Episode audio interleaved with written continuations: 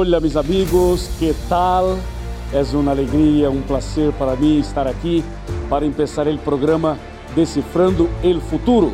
Este es el programa que lleva esperanza a través de las profecías, que descifra los códigos apocalípticos y los códigos de la profecía bíblica. Hoy estamos empezando una nueva temporada, una nueva serie de estudios bíblicos. Estoy seguro que será de gran bendición para usted y para su familia. Yo tengo una pregunta. Este mundo já foi dominado por vários impérios e nações poderosas. A pergunta é: que passou com as nações? Que disse a Bíblia? E há um reino que todavia sigue ou não? E um dia tendremos um reino eterno outra vez? Ou um reino permanente melhor outra vez? Ou não? Outra pergunta: é possível ter segurança neste mundo? É possível viver uma vida de, de segurança, de paz, de certidumbre en este mundo ou não? que pensa você? que diz a Bíblia? A história está na Bíblia? O Senhor se preocupa com a história? O Senhor se preocupa com o mundo? O Senhor hace sua interferência ou o Senhor de alguma maneira atua em la vida de los seres humanos ou não? que diz a palavra de Deus? Este é o tema de hoje. Empezando esta nova série, seguramente queremos contestar estas e outras perguntas. O tema de hoje é um tema impressionante. Eu quero chamar tua atenção para conhecer um pouquinho melhor acerca de lo que diz a Bíblia. Ou seja, a Bíblia habla acerca de la certeza, pero é possível ter certeza em um mundo incierto? Prepara tu coração, porque este tema será poderoso para ti e para tu família.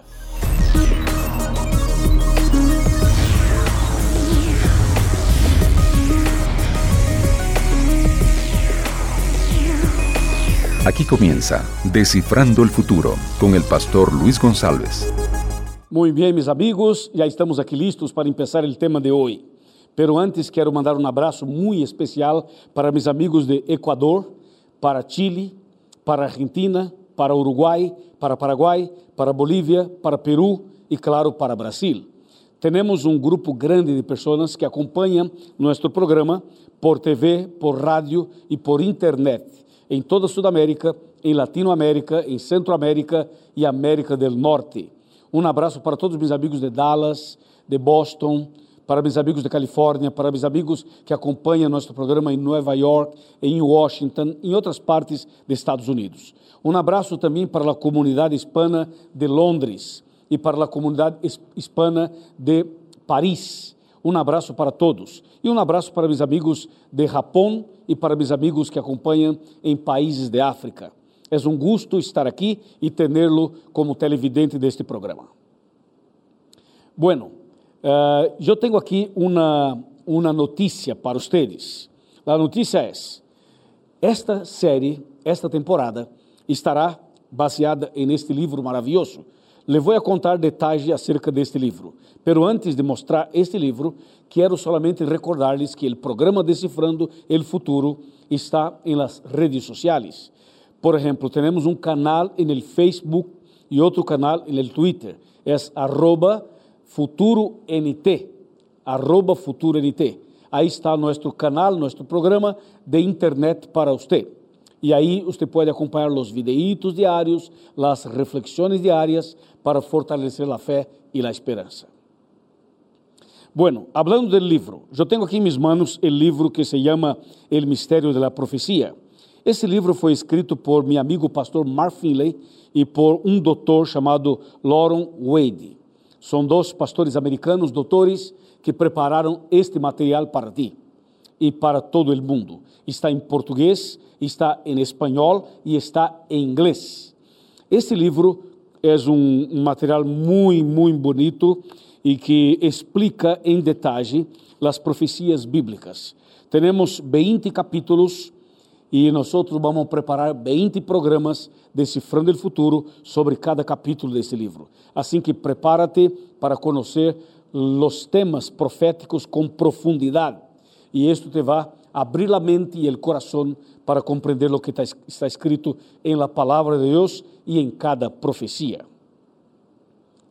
Bueno, mis amigos, assim que já estamos listos para empezar. E o primeiro tema é segurança em um mundo incierto.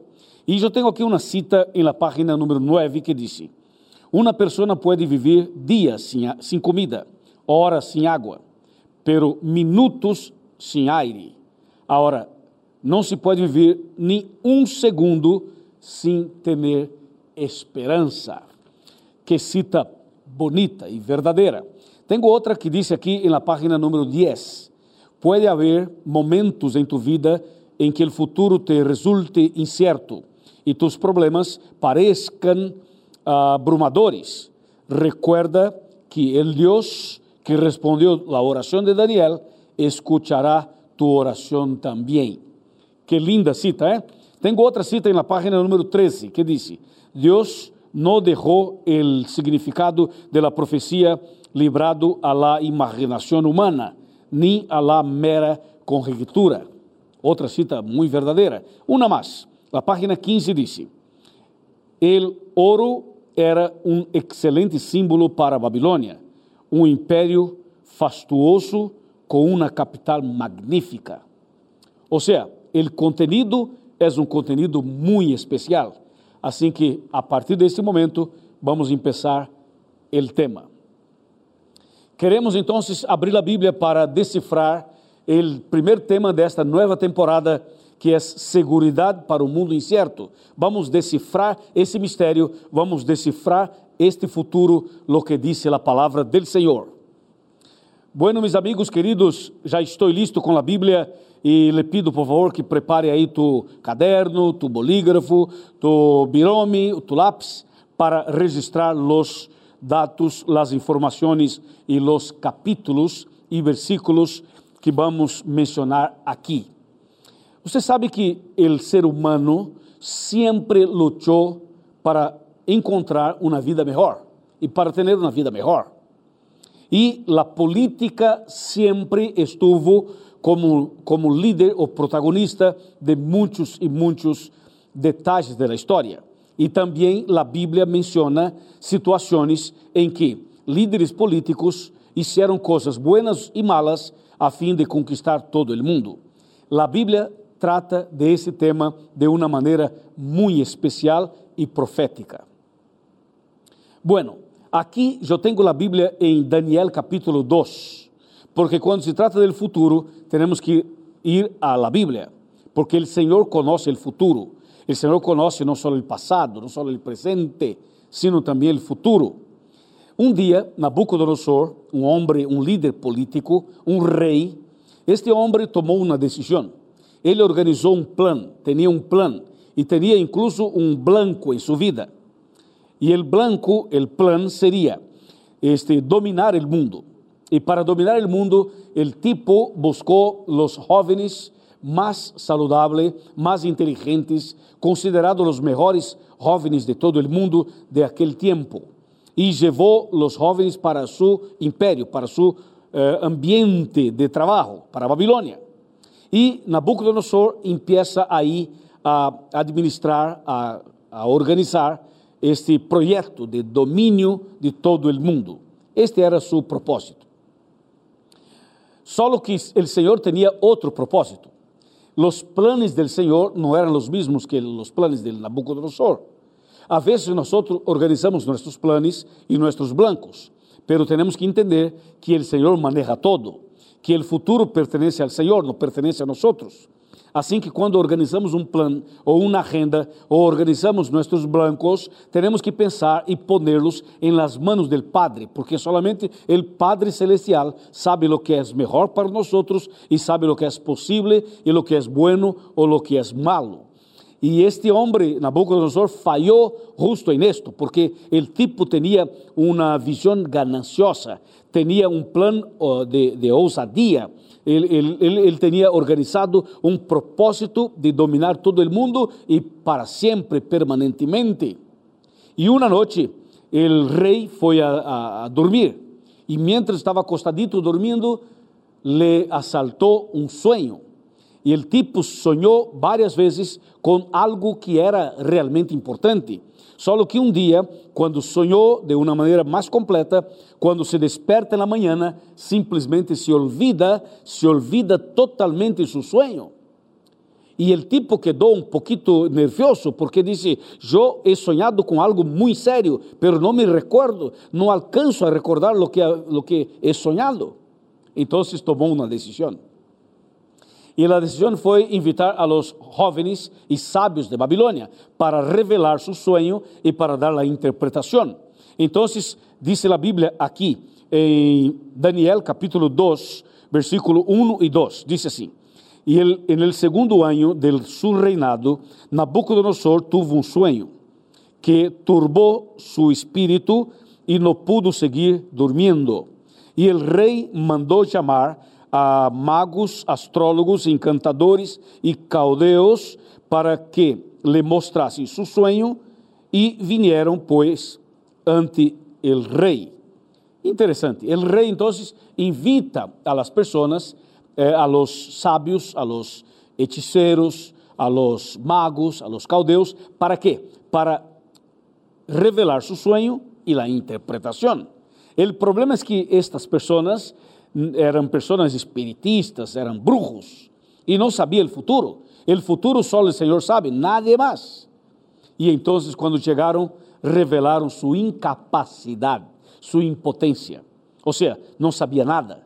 E o rei quedou nervioso e tomou uma decisão dura. A decisão dura que tomou o rei foi matar todos os sábios de Babilônia.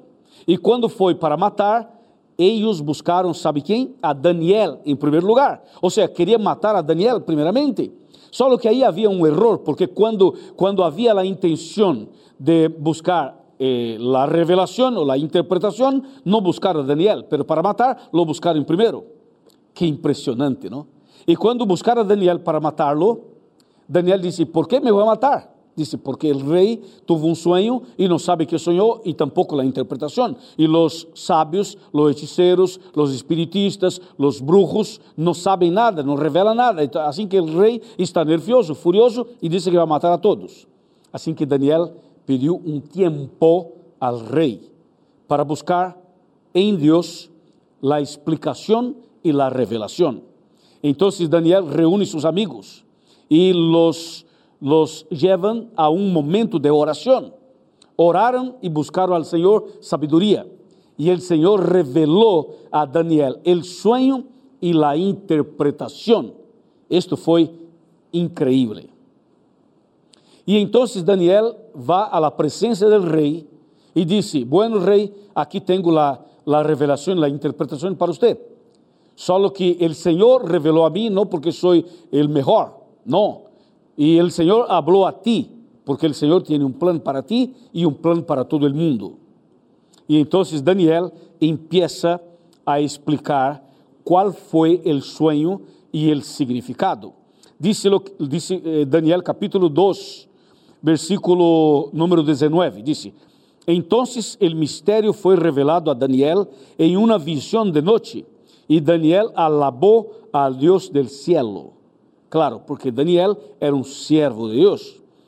Quando vamos para o versículo 27, Daniel 2, 27 diz: Daniel respondeu: El mistério que o rei demanda, nem sábios, nem astrólogos, nem magos, nem adivinos lo podem revelar a, a ti, ó rei.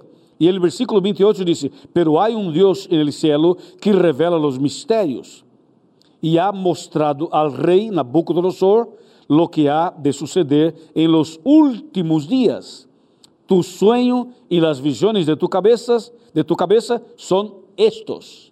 Wow, isso é impressionante. Me encanta a segurança, a firmeza, a autoridade do profeta Daniel. Ou seja, este conduzindo al rei a uma experiência espiritual e mostrando que o Senhor maneja todo. Ou seja, Daniel exaltou a Deus, alabou al Señor.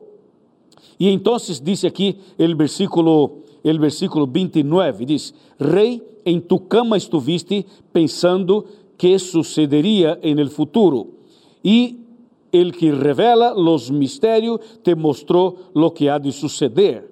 Y entonces ahí empieza la revelación. Y dice 31, Rey, tu viste uma estátua majestuosa, enorme e muito brilhante, estava em pé e seu aspecto era terrível.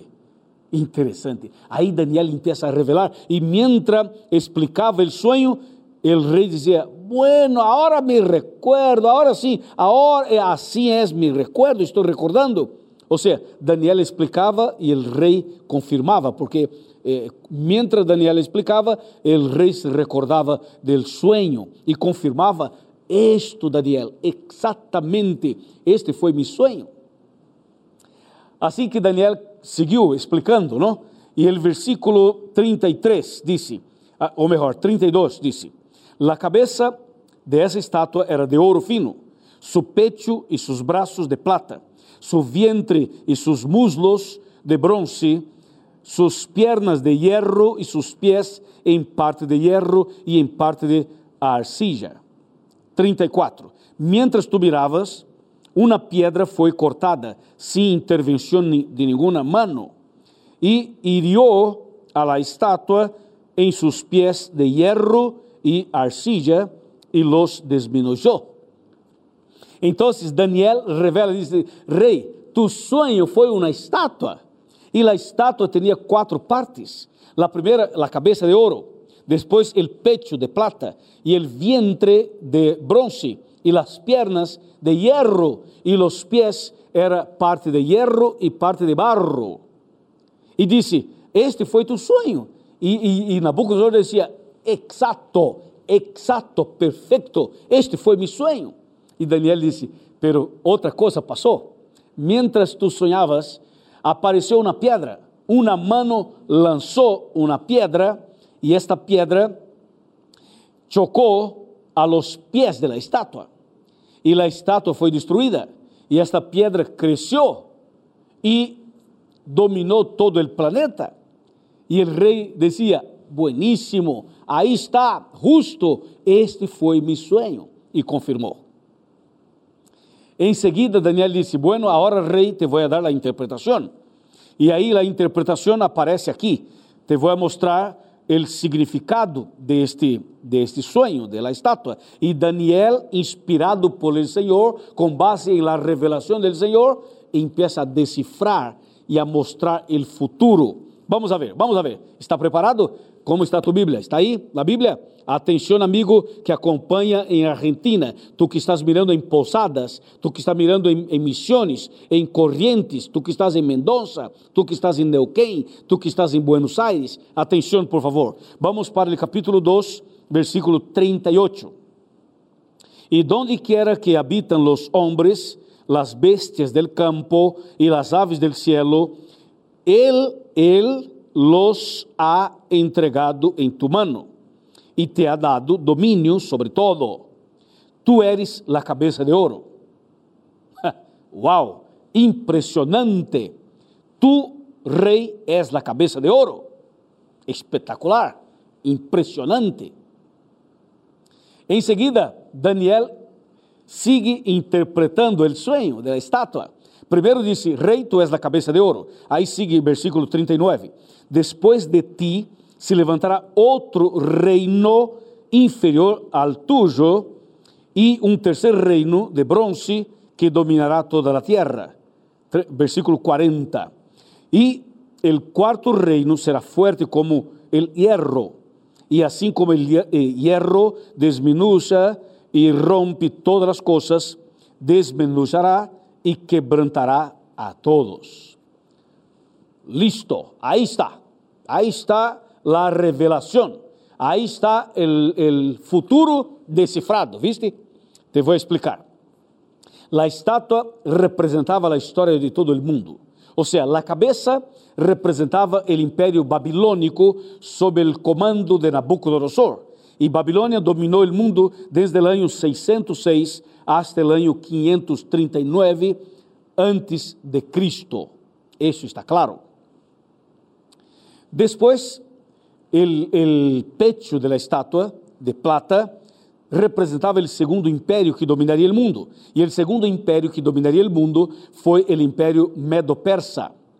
Este império medo-persa dominou, através de Ciro e Dario, dominou desde o ano 539 até o ano 331, representado por el pecho de la estátua. Este foi o segundo império mundial. O império número 3, que dominou em terceiro lugar, foi o império griego, a Grécia, que dominou desde o ano 331 até o ano 168 antes de Cristo, sob o comando de este uh, Alexandro, ¿no? Este homem que dominou o mundo, ou Alejandro, como se diz em espanhol. Alejandro el Grande, el hombre dominou através de, de, de la Grecia. E a Bíblia diz que em la estátua, isto era o vientre de la estátua, de bronze, representava o império griego. E em seguida vem a interpretação de la quarta parte. Te vou mostrar. Em seguida, Daniel explica o significado das pernas da estátua, as pernas de hierro, e disse: Este representa o quarto império que dominará o mundo. E o quarto império que dominaria o mundo seria Roma. E Roma dominou realmente desde o ano 168 até o ano 476 depois de Cristo. Atenção, Roma domina desde o ano 168 antes de Cristo hasta o ano 476 depois de Cristo. Este é Roma de los Césares. Este foi o domínio mais grande da história. Então, a palavra de Deus revela o futuro e mostra lo que a Bíblia disse e mostra lo que o rei sonhou e a revelação que o Senhor deu ao profeta Daniel. Interessante, não? Os quatro impérios dominaram o mundo. Babilônia dominou, pero já passou. Em segundo lugar, o império medo-persa dominou, pero também já passou. O terceiro império, o império, império griego, também dominou, pero já passou. E o quarto foi Roma, e Roma dominou, pero também já passou. Atualmente não há um império mundial. Atualmente não há um reino que domina todo o mundo, porque agora estamos vivendo em los pies de la estatua. La cabeza ya foi, el pecho ya pasó, el vientre também, las piernas também. Assim que nós estamos vivendo em la profecia em los dias de los pies de la estatua. E los pies de la estatua era uma mezcla de barro e de hierro. Agora tenho uma pergunta para você. Quando a pedra, quando a pedra foi lançada, em que parte da estátua este chocou? ¿En la cabeza? No. ¿En el pecho? Tampoco. ¿En el vientre? No. ¿En las piernas? Tampoco. ¿Dónde chocó? ¿Dónde este, llegó la piedra? ¿Te acuerdas? En los pies de la estatua. En los pies. Ahí está el tema. Bueno, ¿por qué en los pies? Porque nosotros estamos viviendo en los días de los pies de la estatua porque estamos vivendo em, los, la época de los reinos divididos. Cada país tem seu governo, tem suas leis, tem sua administração, sim ou não? Agora, que significa a pedra e por que em los pies? Te vou mostrar. Bem, bem, acércate a mim. Agora vou aqui a sentar em meu sofá e nesse sofá quero invitar-te para que te acerques para que te acerques. Muy bien, acércate un poquito. O sea, acércate a tu pantalla, a tu televisión, a tu computadora, a tu radio. Acércate porque quiero mostrarte lo que significa la piedra. Bueno, la piedra en la Biblia es un símbolo de Cristo. Cristo es la piedra principal. Cristo es la roca, la roca principal. Entonces, cuando la Biblia habla de piedra, muchas veces lo hace como referência a Cristo Jesus. E a profecia disse que a pedra foi lançada sem mano humana, por uma mano divina. Isso significa que esta pedra lançada representa a segunda venida de Cristo, o regresso de Cristo Jesus. Amém, amém. Alabado seja Deus. E isto significa, meu amigo, que quando a pedra foi lançada em los pies da estátua, significa que Cristo vendrá em nossos dias. Ou seja, Cristo não viria em los dias de Babilônia, tampouco del, del Império Medo-Persa, tampouco eh, de, la Grécia, tampouco de Roma. Cristo vendrá em nossos dias, dias de reinos divididos, porque a pedra foi lançada allí. Então, pergunto: tu crees que Cristo pronto vendrá? Tu crees que Cristo um dia regressará a este mundo? Eu creio. E a profecia nos dá esta segurança, essa certeza de que Cristo muito pronto vendrá. A pedra representa a segunda vinda de Cristo. Então, eu te pergunto: queres tu conhecer melhor a Bíblia, conhecer melhor a profecia? Deseas tu preparar-se para a segunda vinda de Cristo? Seguramente que sim.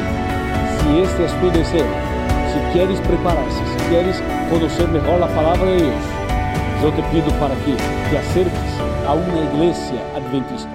Aqui em tu pantalla aparece esta direção, este sítio para que encontres uma igreja adventista mais cerca de tu casa, para que busque uma igreja, para que frequentes uma igreja e quando frequente, quando encontres uma igreja, busque ao pastor e explique ao pastor que tu eres meu invitado especial.